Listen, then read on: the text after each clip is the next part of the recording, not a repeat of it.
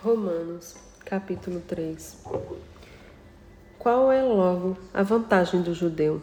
Ou qual a utilidade da circuncisão? Muita. Em toda maneira, porque primeiramente as palavras de Deus lhe foram confiadas. Pois que, se alguns foram incrédulos, a sua incredulidade aniquilará a fidelidade de Deus? De maneira nenhuma. Sempre seja Deus verdadeiro e todo homem mentiroso, como está escrito, para que sejas justificado em tuas palavras e venças quando fores julgado. E se a nossa injustiça por causa da justiça de Deus, que diremos? Porventura será Deus injusto, trazendo ira sobre nós? Falo como homem, de maneira nenhuma. De outro modo, como julgará Deus o mundo? Mas se pela minha mentira abundou mais a verdade de Deus para a glória sua, porque sou eu ainda julgado também como pecador? E por que não dizemos como somos blasfemados e como alguns dizem que dizemos? Façamos males para que venham bens? A condenação desses é justa, pois que somos nós mais excelentes.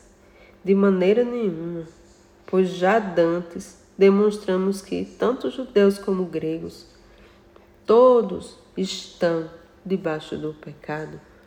Como está escrito, não há um justo, nenhum sequer. Não há ninguém que entenda, não há ninguém que busque a Deus. Todos se extraviaram injustamente, se fizeram inúteis. Não há quem faça o bem, não há nenhum só. A sua garganta é um sepulcro aberto. Com a língua tratam enganosamente. Peçonha de áspides está debaixo de seus lábios, cuja boca está cheia de maldição e amargura. Os seus pés são ligeiros para derramar sangue. Em seus caminhos há destruição e miséria, e não conheceram o caminho da paz. Não há temor de Deus diante de seus olhos. Ora, nós sabemos que tudo o que a lei diz, aos que estão debaixo da lei o diz, para que toda a boca esteja fechada e todo mundo seja condenável diante de Deus.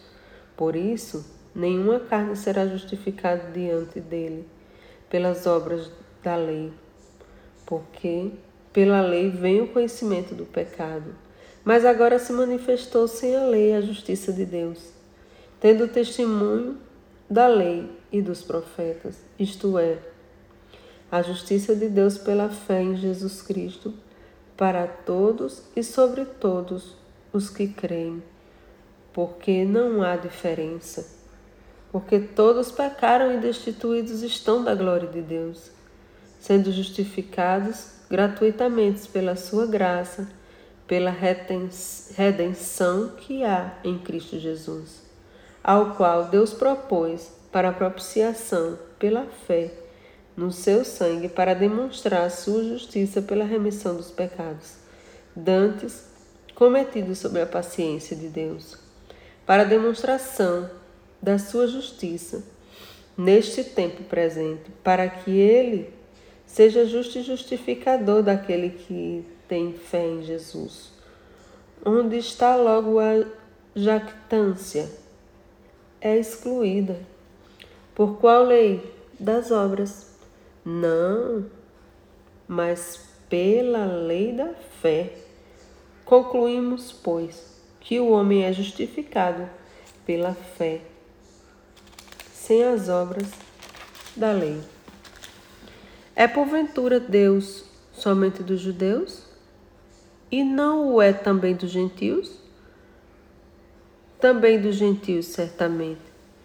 Se Deus é um só que justifica pela fé a circuncisão e por meio da fé a incircuncisão, anulamos, pois, a lei pela fé, de maneira nenhuma. Antes, estabelecemos a lei.